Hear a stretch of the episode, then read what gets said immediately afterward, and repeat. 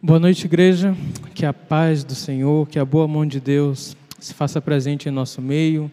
Aqueles que estão aqui presencialmente, aqueles que nos assistem de casa, concomitantemente, aqueles que verão essa mensagem ou ouvirão essa mensagem depois, que Deus possa estar abençoando a sua vida, te visitando.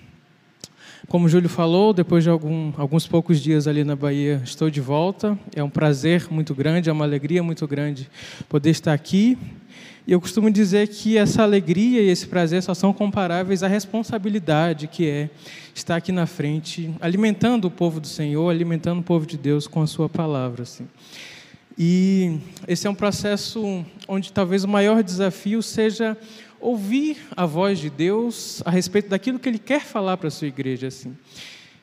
É, eu não quero parecer presunçoso, mas assim, escrever um sermão, pensar sobre um tema, não é exatamente a coisa mais difícil. Assim, eu estou fazendo um curso sobre teologia, estou estudando, estou lendo, assim, então aprendendo coisas novas, estudando as línguas originais, assim, então existem muitos assuntos que eu poderia pensar, elaborar um tema e falar.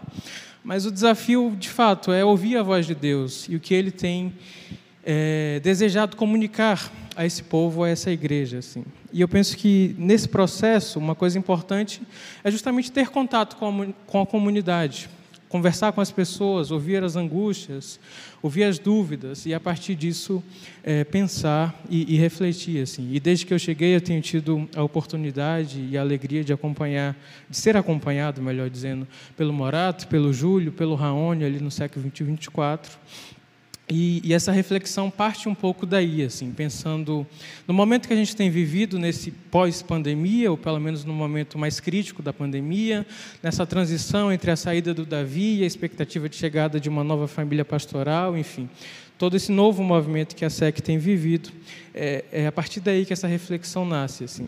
E se você é cadastrado no WhatsApp da SEC e recebe os anúncios, aliás, se você não é, eu recomendo que você faça isso. Ao final, a frase foi até mostrada aqui, a gente lê aquela frase: SEC, esperança do Evangelho para restaurar a cultura e servir a comunidade. Essas duas últimas palavras, serviço e comunidade, nortearão a nossa reflexão hoje e também no domingo que vem, é, que eu vou estar aqui também. É, e hoje, especificamente, a gente vai falar sobre serviço. O nosso tema hoje é serviço e, e, o título desse, desse sermão é Participando do que Deus está fazendo no mundo. Participando do que Deus está fazendo no mundo. E para falar de serviço, eu poderia usar muitos textos bíblicos, né?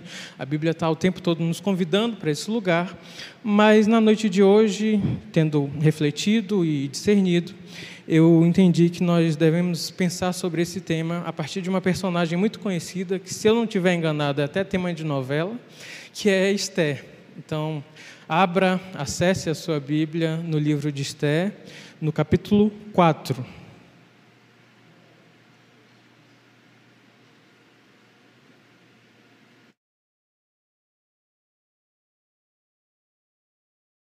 Capítulo 4.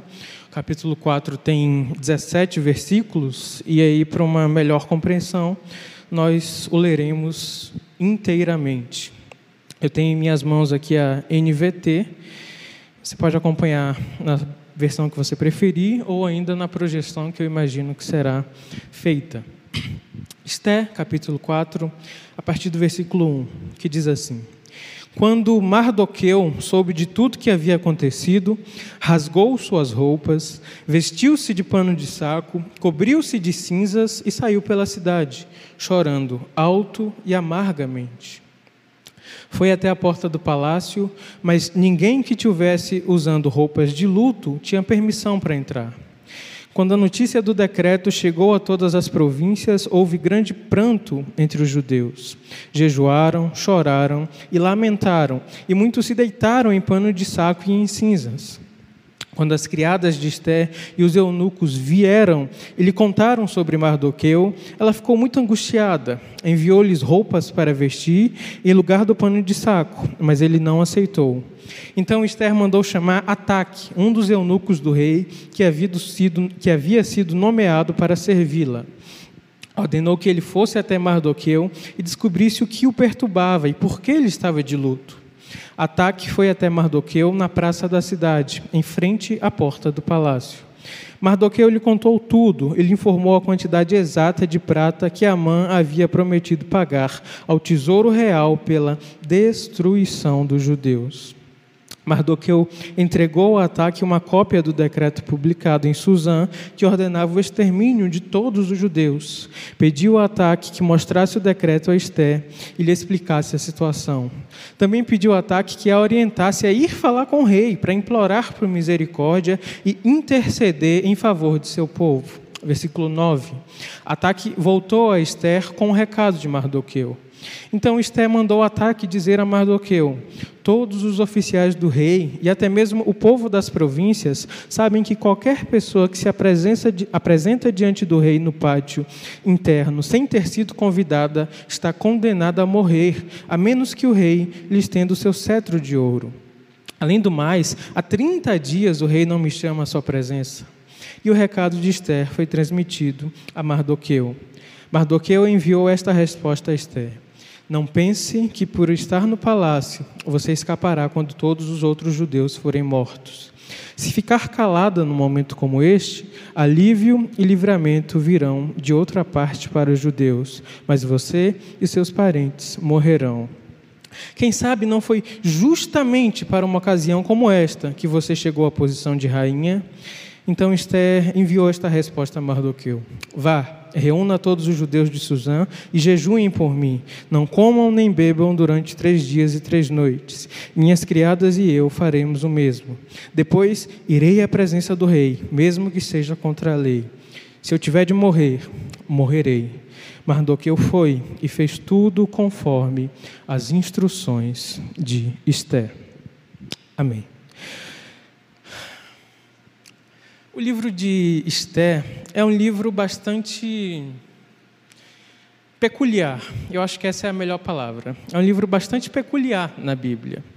Os eventos narrados, a forma como as coisas acontecem no livro, tem certo grau de, de estranheza, principalmente em relação à cultura judaica. Por exemplo, o nome de Deus e as várias formas como o nome de Deus aparece no Antigo Testamento, Adonai, Elohim, El Shaddai, Emanuel, não aparece em nenhum momento do livro de Esté. Um outro fato que chama a atenção, não há no livro nenhuma menção à oração. E aí vocês vão se lembrar que a oração é uma prática muito cara e muito importante para os judeus, né? Eles tinham horas dos dias exatas para fazer isso. Mas quando a gente olha para o livro, a gente não vê nenhuma menção à oração, apesar dessa menção ao jejum que a gente viu aqui no capítulo 4. Então, essas coisas a gente não encontra, essas coisas que são comuns à cultura judaica, a gente não encontra no livro de Esther. O que a gente vê, na verdade, nessa história, é uma história um tanto quanto estranha, esquisita. A história de Esther se passa dentro do Império Persa, que era o império dominante naquele tempo. Então, boa parte do povo de Israel estava longe da sua terra, muitos haviam sido exilados e levados como prisioneiros. E talvez, e só talvez, a Bíblia não fala disso, é uma suposição, isso explique o fato de Esther ser órfã de mãe e de pai. E ela tinha sido então criada pelo seu primo, Mardoqueu, como a gente viu aqui na história. Ela havia sido criada pelo seu primo na capital, no centro, no coração do Império Persa. Então, antes de chegar no capítulo 4, algumas informações importantes nos são dadas pelas, pela narrativa bíblica.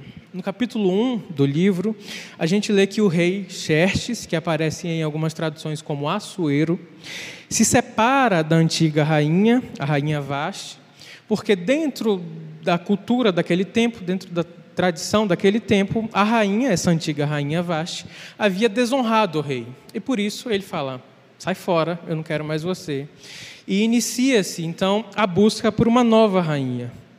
E nesse processo, muitas moças novas, virgens e belas são levadas ao palácio. E entre essas muitas moças está Esté. É, Esté, logo de cara, se destaca pela sua beleza, pela sua fisionomia, e ela é então submetida a uma espécie de tratamento estético, tratamento de beleza, para aprimorar aquilo que ela já tinha de bom ela passa algum tempo ali nesse processo, algum tempo se passa, até que ela é finalmente levada à presença do rei. Chega o dia D em que ela é levada à presença do rei. E o rei se agrada muito de Esté, da sua forma física, da sua formosura, mas também do seu jeito humilde, do seu jeito sábio. E ele diz: está aí, a, a, busca terminou, eu não preciso mais procurar, eu encontrei a nova rainha, e essa rainha é a rainha Esther. E a gente lê também ao longo desses capítulos 1, 2 e 3 que Mardoqueu, o primo de Esté, havia sido declarado oficial do palácio do rei, envolvido ali numa outra trama também cheia de minúcias, ele é declarado oficial no palácio do rei. E há um detalhe importante nessa história, que é, mesmo após ter sido coroada a rainha, Esté esconde a sua nacionalidade. Ela não fala a que povo ela pertencia. Por exemplo, diferente de Daniel, que quando é levado para o exílio babilônico se apresenta e diz: Não, eu sou um judeu, eu não quero os manjares do rei, e, e, e adota ali uma posição diferente. Esté não parece ter dificuldades em se ambientar aquele novo contexto, ela não faz questão de dizer de onde ela era, de onde ela vinha, e assim ela chega à posição de rainha. Então, no final do capítulo 2, do livro de Esté, o quadro que nós temos é um quadro de sucesso, tanto para Esté quanto para Mardoqueu. Ela era rainha e ele era oficial do palácio do rei. E, e é interessante porque enquanto muitos dos judeus, seus parentes, estavam voltando para Jerusalém para reconstruir suas vidas, suas casas, para reconstruir o templo. Lembrem-se aí da narrativa que a gente lê em Esdras e Neemias. Esther era a esposa da pessoa mais importante do mundo naquele momento. O rei, dono do maior império, do império de maior força naquele momento. Então, ao final do capítulo 2, as coisas vão bem. O sucesso está batendo a porta de Esther e do seu primo. Mas, como a gente observou, se no capítulo 2 as coisas vão muito bem, no capítulo 4 as coisas vão para outro extremo, as coisas vão muito mal. Logo no versículo 1 a gente percebe isso, né? Mardoqueu está meio fora de si. Ele está com roupas rasgadas, ele está vestido de pano de saco, ele está coberto de cinzas, ele sai pela cidade chorando alto e amargamente. E se você parar para pensar, essa é uma atitude que nós encontramos em outras passagens bíblicas. Por exemplo, Jó, quando recebe a notícia de que seus filhos morreram, ele faz a mesma coisa, ele rasga a sua roupa, se veste de pano de saco, cobre a cabeça com cinzas. Hum, o povo de Nínive, quando recebe a notícia de que o juízo de Deus viria sobre eles, desesperados, fazem essa mesma atitude, fazem esse mesmo rito que Mardoqueu estava fazendo aqui. E isso é muito comum na Bíblia. E esse gesto, essa atitude de Mardoqueu, denuncia o lamento, a angústia, o sofrimento, mas não é um sofrimentozinho, é um sofrimento profundo, um sofrimento de alma, alma batida. Sofrimento, é, denuncia essa angústia e esse temor por algo que viria a acontecer. E a razão para isso nos é dada no versículo 7, como a gente leu. É, e aí, para resumir a história, a razão disso é que Amã, que também fazia parte dos oficiais do rei, mas era mais poderoso, ele era uma espécie de subgovernador, ele só estava abaixo do rei, movido por inveja, por crueldade, enfim, por sentimentos ruins, havia feito um decreto, tinha feito a cabeça do rei e o rei baixou um decreto para que numa data estipulada, mais ou menos um ano depois de que esse decreto foi publicado, todos os judeus que estavam debaixo do Império Persa seriam exterminados, seriam mortos. Então, esse é o drama que a gente encontra no capítulo 4. É assim que as coisas estão no capítulo 4. E é aqui, nesse momento, que nós precisamos olhar de maneira uh, mais atenta para o enredo bíblico, conectar essa história de Esther com as outras narrativas que a Bíblia nos apresenta. Porque a questão aqui é muito mais profunda do que ela aparenta ser. Não que a eliminação de todos os judeus, a eliminação de todo um povo, seja algo simples ou superficial. Isso já é bastante cruel e profundo. Mas a questão aqui é a seguinte: a eliminação dos judeus no contexto do Império Persa representava o risco do plano redentivo de Deus, do plano de redenção que Deus estava escrevendo ao longo da história.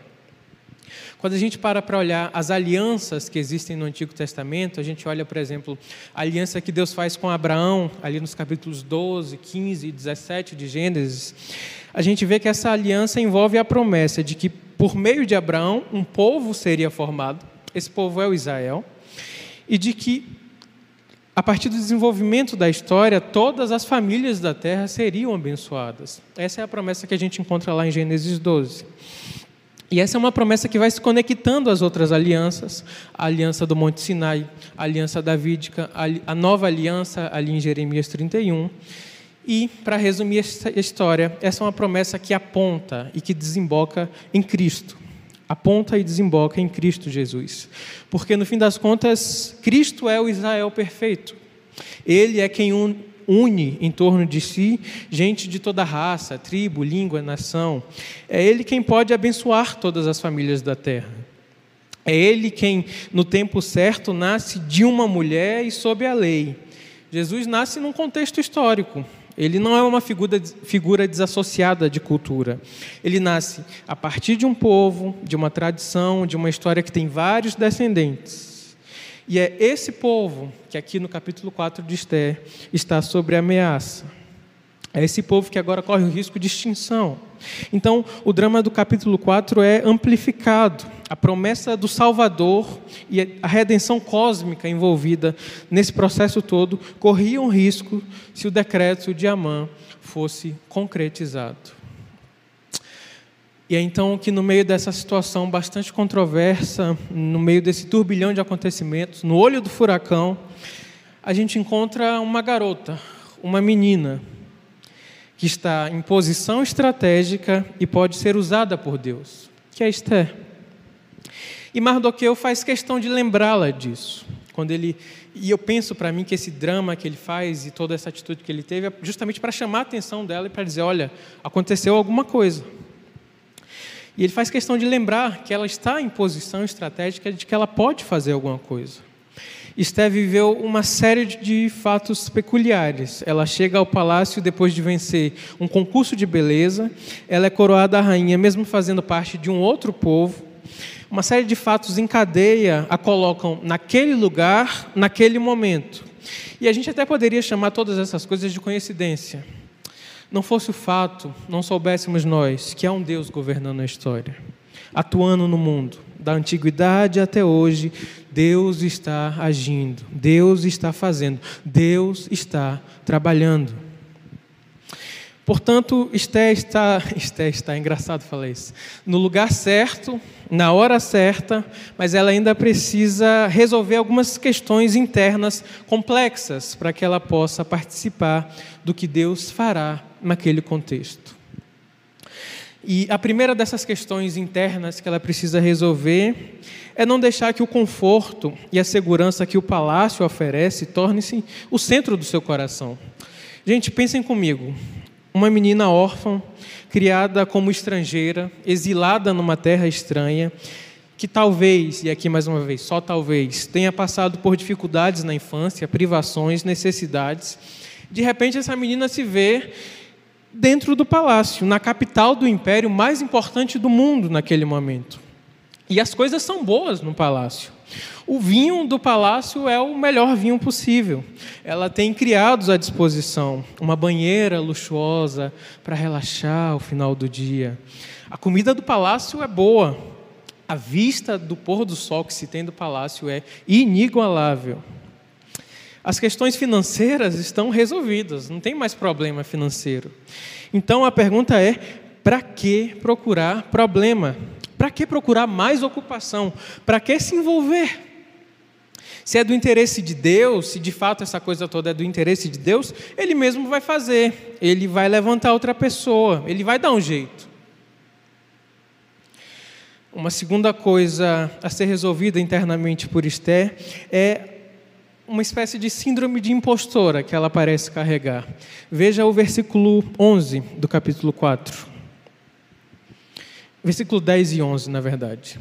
Então Esther mandou ataque dizer a Mardoqueu: Todos os oficiais do rei e até mesmo o povo das províncias sabem que qualquer pessoa que se apresente diante do rei no pátio interno sem ter sido convidada está condenada a morrer.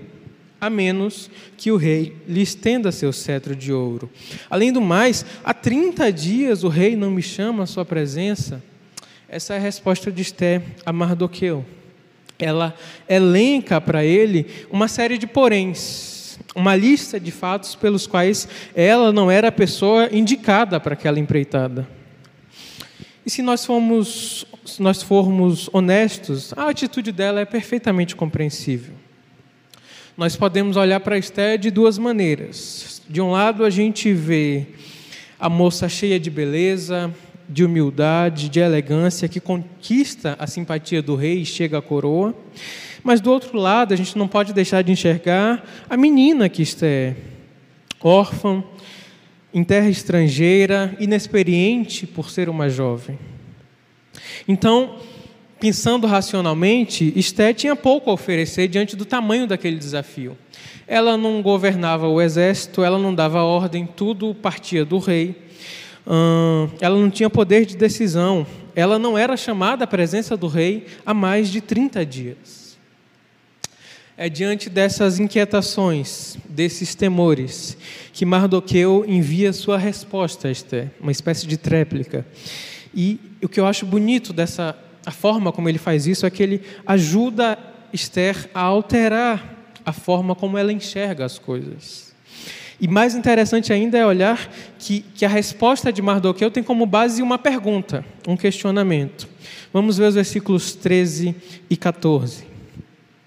Mardoqueu enviou esta resposta a Esther: Não pense que por estar no palácio você escapará quando todos os judeus forem mortos. Se ficar calada num momento como este, alívio e livramento virão de outra parte para os judeus, mas você e seus parentes morrerão. E aí ele pergunta: Quem sabe não foi justamente para uma ocasião como esta que você chegou à posição de rainha? A resposta de Mardoqueu tem basicamente dois elementos. Em primeiro lugar, ele chacoalha, chacoalha Esther, ele dá um choque de realidade nela.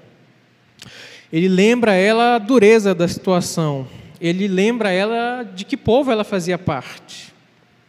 Mas o que mais prende e chama a minha atenção nesse contexto aqui é a pergunta que ele lança na parte B do versículo 14.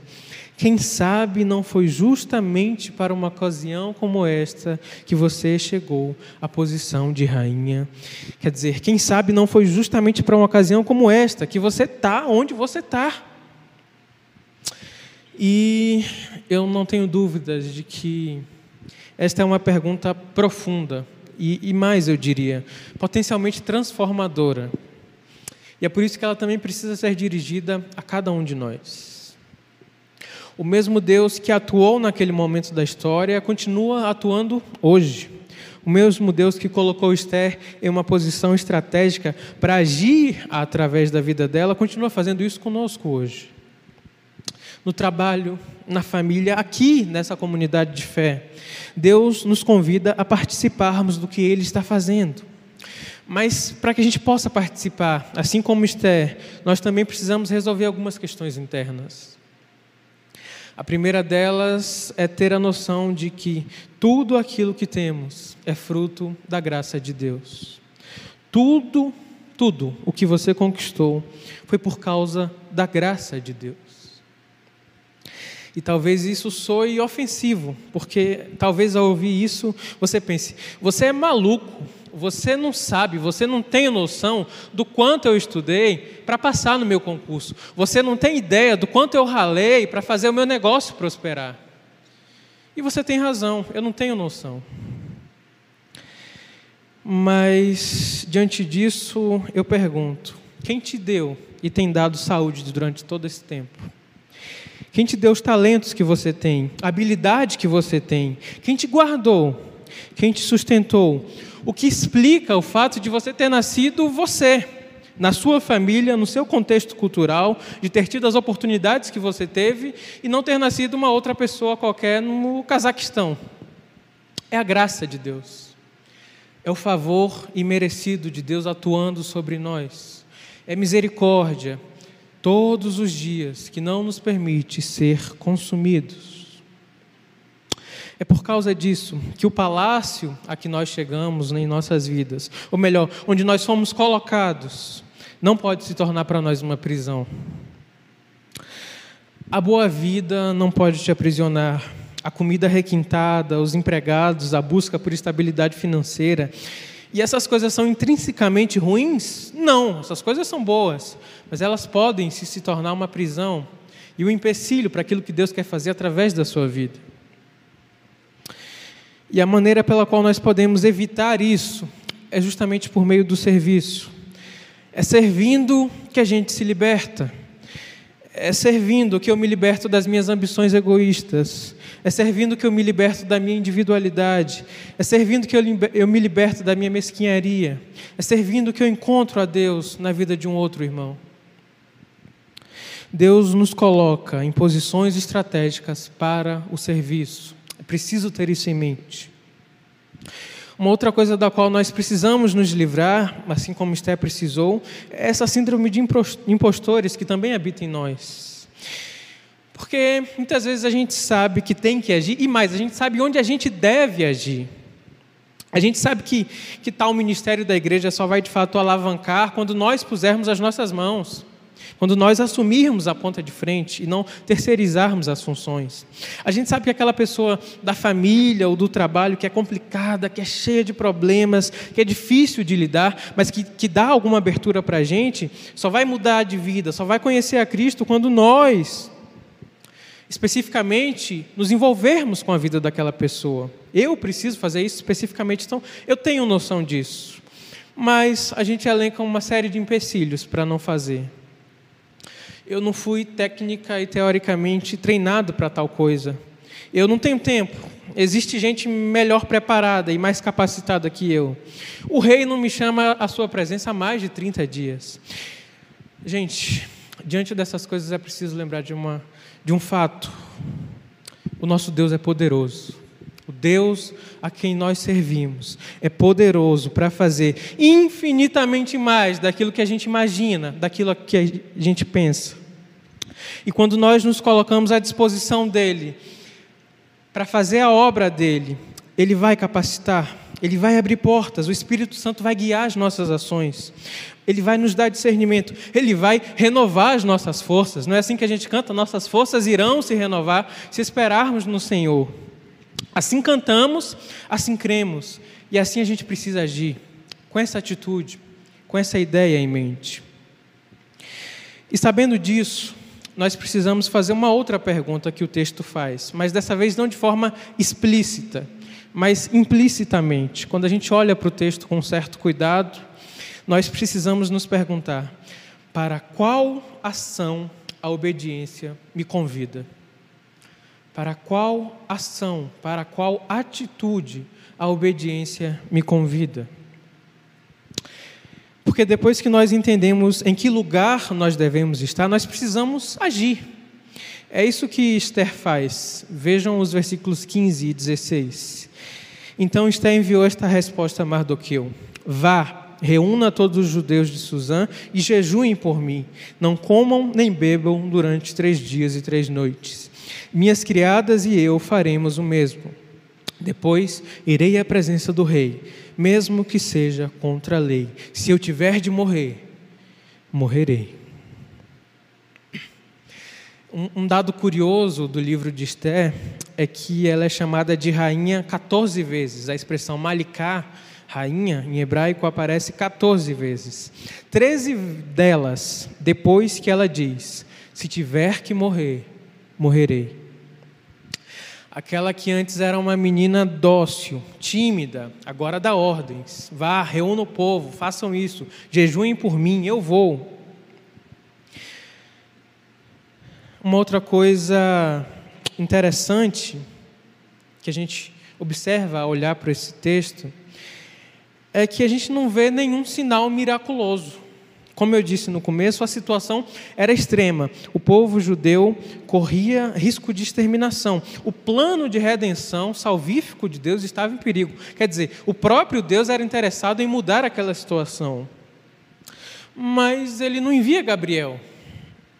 Ele não aparece a ela num sonho. Ele não envia um profeta, ele não faz a terra tremer, fogo não cai do céu.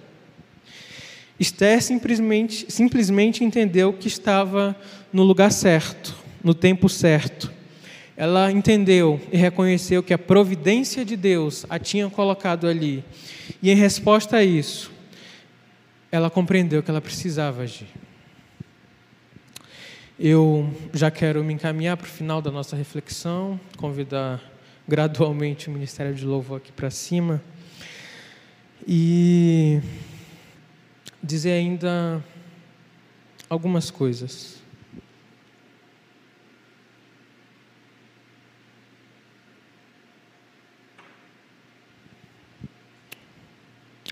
Ao escolher agir, ao escolher partir para a ação, Esther faz duas coisas. Ela se identifica com os judeus, ela revela a sua cidadania, ela revela a quem ela pertencia e ela media a condenação que viria sobre eles. E por meio da sua ação, por meio da ação de Esté, Deus livra o povo e dá prosseguimento ao plano de redenção. A ação de Deus por meio de Esté permite que o luto se transforme em riso.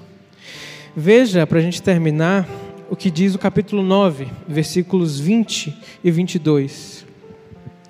Mardoqueu registrou esses acontecimentos e enviou cartas aos judeus em todas as províncias do rei Xerxes, tanto os de perto como os de longe, instruindo-os a celebrar uma festa anual nesses dois dias.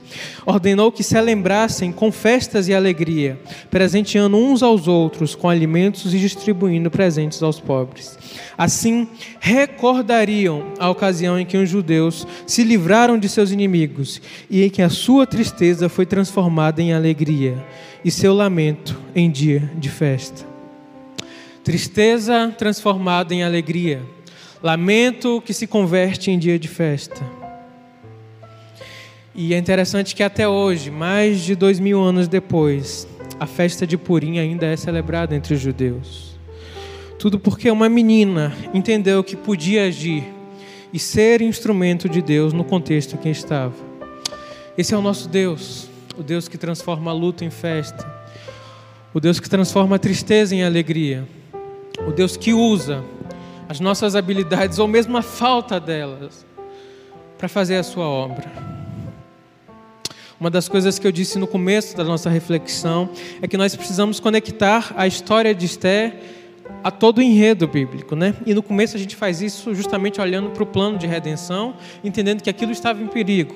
Mas depois que a gente entendeu que a coisa ficou bem, que Deus agiu e levou o livramento àquele povo, como é que a gente conecta a história de Esther, esse livro tão estranho e por vezes esquisito, ao resto da Bíblia?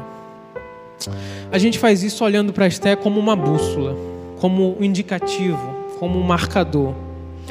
Identificação e mediação foram as coisas que marcaram a ação de Esther. Anos mais tarde na história, houve alguém que fez o mesmo em uma escala infinitamente maior. Se identificou com toda a humanidade, não somente com os judeus. Se identificou a ponto de se fazer humano e mediou, por meio do seu sacrifício, o castigo que era prometido a cada um de nós. E o seu nome é Jesus Cristo. E é por causa dele que a gente age.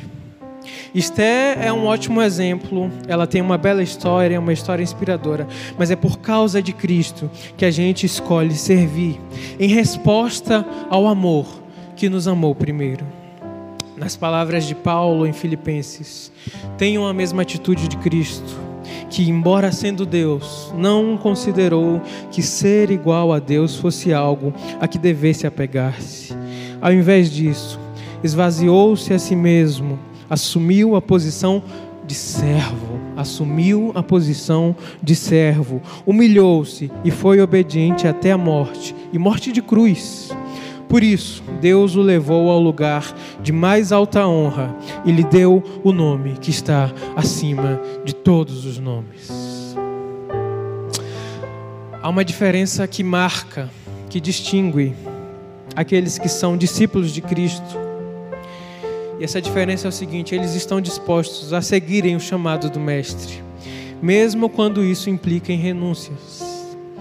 Quando Jesus chama Pedro e André, eles estavam pescando.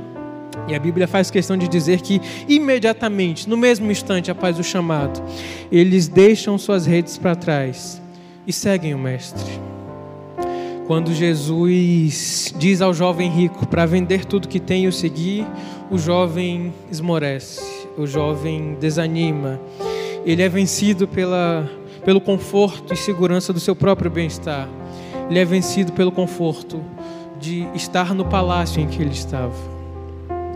E pensando aqui, era uma parábola, mas a gente pode pensar, talvez esse jovem tenha sido rico, próspero, sadio até o fim da sua vida já os discípulos não, os discípulos sofreram e sofreram muito.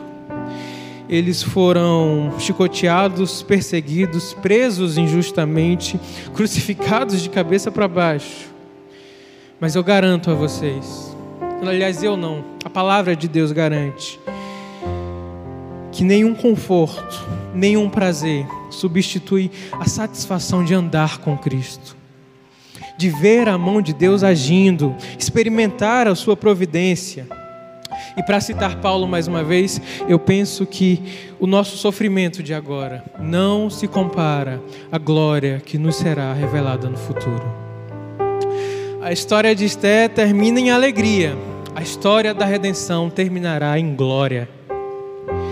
Um dia nós poderemos encontrar essas pessoas, Pedro, Paulo, Esté, olhar para essas pessoas, admirar aquilo que elas fizeram, agradecer aquilo que elas fizeram em prol do reino de Deus, mas mais do que isso, nós poderemos olhar para a face do nosso Redentor, para a face do nosso Criador e dizer: Foi por Ele, foi por esse Senhor que eu dediquei a minha vida, a Ele eu dediquei a minha existência, a Ele eu servi de todo o meu coração. É por isso que nós podemos e devemos nos envolver com o que Deus está fazendo no mundo. Eu quero te encorajar a refletir sobre a sua vida, sobre os lugares em que você tem estado, sobre as posições em que Deus tem te colocado e o seu papel nisso tudo. Talvez você olhe aqui para a SEC e pense: nossa, mas a transmissão podia ser melhor, né? o ministério infantil podia fazer mais, o trabalho com os adolescentes podia ser mais robusto, como é na igreja X. Quem sabe não foi justamente por isso que Deus te colocou aqui nesse lugar. Existem muitos espaços que precisam de mãos. Se envolva na obra do Senhor. E eu quero ressaltar, é importante ressaltar que a obra do Senhor de maneira nenhuma se limita à igreja. Eu estou fazendo aqui um recorte, né, falando da nossa realidade. Mas a obra do Senhor é muito mais ampla do que isso.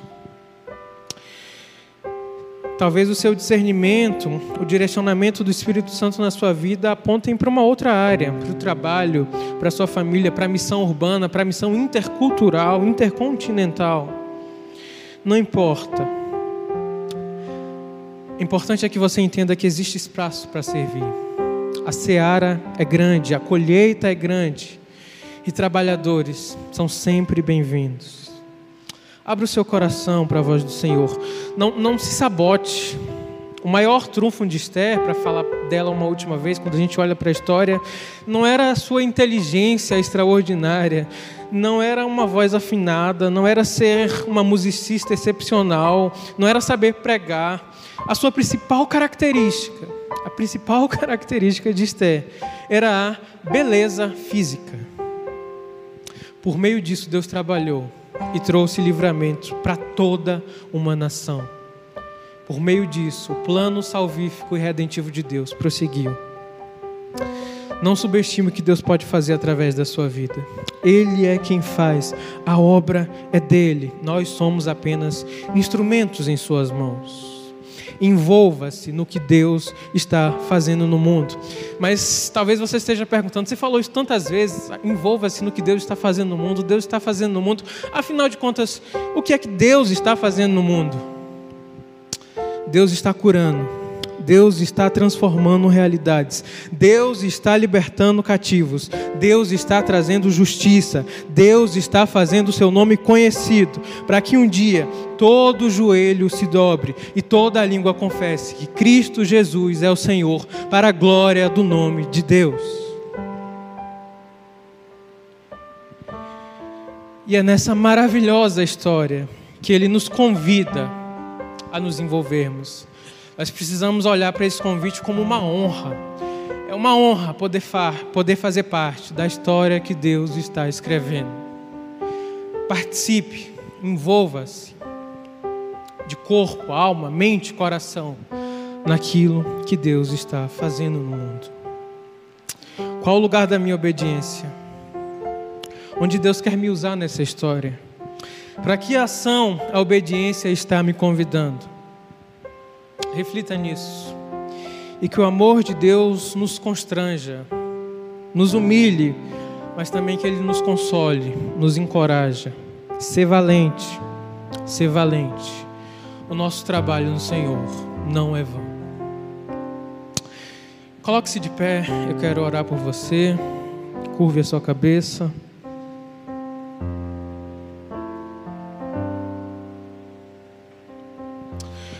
Ah, Senhor, a gente te agradece, a gente se humilha, a gente louva a tua grandeza, ó Pai.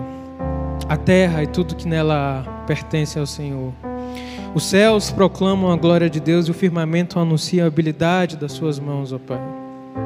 Por causa disso que que as nossas palavras e também a meditação do nosso coração sejam agradáveis a ti. E que essa meditação nos leve para onde o Senhor quer nos levar, ó Pai. Ajuda-nos a abrir mão do controle que a gente acha que tem sobre a nossa vida. Ajuda-nos a sermos instrumentos da tua obra, ó Pai. Dar-nos noção de que isso é uma honra, Senhor. De que honrar o teu nome é uma honra para a gente. Ah, Senhor, que nós, que a gente a cada dia diminua e que o Senhor cresça, ó Pai. Nos ajuda, Senhor, nos ajuda. Que Teu Espírito Santo nos incomode, nos cutuque, nos console, ó Pai. Usa-nos, Senhor, usa-nos. Nós queremos ser usados por Ti. Vale a pena seguir um Senhor que é muito melhor, que é infinitamente melhor do que nós. Ajuda-nos a entender o lugar da nossa obediência. Ajuda-nos a entender as ações que essa obediência pede de nós, ó Pai. Dar-nos coragem para que nós possamos ser instrumentos da tua obra. Obrigado porque o Senhor é bom, Pai. Obrigado porque o Senhor está afirmando a cada dia o seu trono de justiça. Obrigado porque um dia toda língua confessará que tu és o Senhor. Nós rendemos glória, nós damos graças ao teu nome, a esse nome santo e bendito. Em nome do teu filho Jesus. Amém e amém. Vamos cantar orando, vamos orar cantando, dizendo: Sonda-me, Senhor, conforme a tua palavra, quebranta o nosso coração e usa-nos como farol, como flecha, como instrumento em tuas mãos. Que o Senhor te abençoe, em nome de Jesus.